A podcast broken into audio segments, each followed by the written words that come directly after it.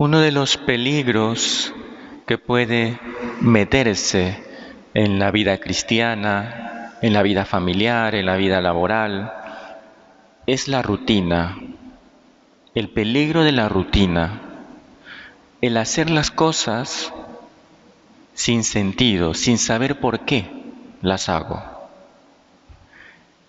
De alguna manera eso le, le pasó a este grupo de fariseos que, como siempre, intentaban encontrar alguna palabra, algún gesto en Jesús para tener de qué acusarle. Y Jesús esta vez se adelanta porque está el enfermo y les lanza la pregunta, ¿está permitido no curar en sábado?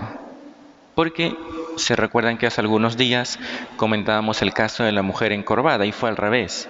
Curó a la mujer y luego empezó la, la disputa, la discusión. Acá ya Jesús se adelanta y lanza la pregunta antes. Bueno, ¿está o no permitido curar en sábado? Ya se quedaron callados porque ya con lo que había pasado días atrás, pues mejor calladitos se veían más bonitos. Se quedaron callados, Jesús cura al enfermo y de ahí les hace la pregunta ya conocida, ¿no? Si se les cae el asno en un pozo, ¿acaso no lo van a sacar? Y es verdad. No habían descubierto, o a lo mejor se les había olvidado el por qué se hacen las cosas.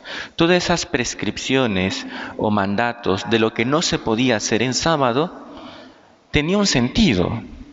Por algo se lo hacía, no era por gusto, no era una simple carga normativa las normas que Dios daba o que el pueblo de Israel tenía servían para encontrarse con Dios. Ese es el sentido de las cosas.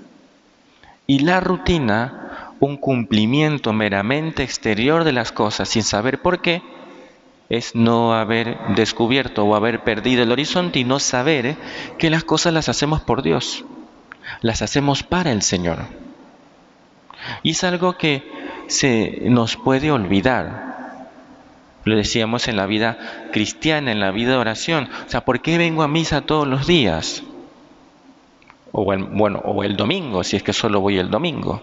Pero ¿por qué voy a misa? Bueno, porque ya me acostumbré, porque no me queda otra. Uno puede caer en la rutina.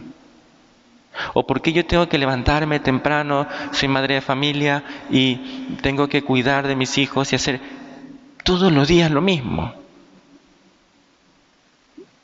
Es una rutina, se puede convertir eso en una rutina. Y en el trabajo, el mismo trabajo siempre y otra vez lo mismo. ¿Qué es lo que falta allí? Falta descubrir el bien que hay detrás de esas cosas que yo hago, detrás de mi rato de oración en la Santa Misa, de mi mm, tarea en el hogar, del trabajo que tengo que realizar. Descubrir que allí está Dios, es que a veces corremos el peligro junto a, lo que hemos mencionado, es que es de no admirarnos ante las cosas que hacemos, ante la capacidad que tenemos de poder hablar con Dios, de poder recibir su cuerpo, de poder tener a la familia con nosotros, admirarse ante la posibilidad de tener un trabajo. Qué peligrosa es la rutina cuando falta amor. Por eso algunos han definido la rutina como el sepulcro del amor. ¿Cómo haces entonces las cosas? ¿Qué sentido tiene todo lo que haces? ¿Por qué lo haces? ¿Por qué? ¿Para qué lo hacemos? ¿Solo porque nos toca o porque Dios está detrás?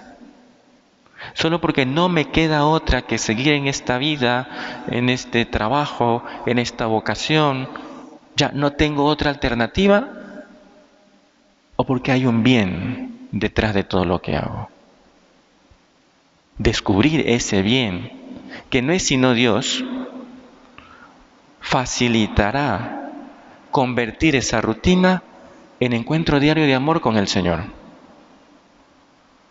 Vamos a pedirle entonces a Jesús que no perdamos el norte, que nos demos cuenta que todo lo que hacemos no es un sinsentido, Todo lo que hacemos apunta a Dios. Él es el horizonte de nuestra existencia. Él es el marco en el que se mueve nuestra vida. Es el eje en torno al cual gira todo lo que hacemos. No dejemos que la rutina, la, la mala rutina, la falta de amor se meta en cada una de las cosas que hagamos. Al contrario, pidámosle al Señor que nos ayude a descubrir lo bueno que hay detrás de cada cosa que hago. ¿Es lo mismo todos los días? Sí, pero si hay amor de Dios, cada cosa será nueva, porque es Jesús quien hace nueva todas las cosas. Que así sea.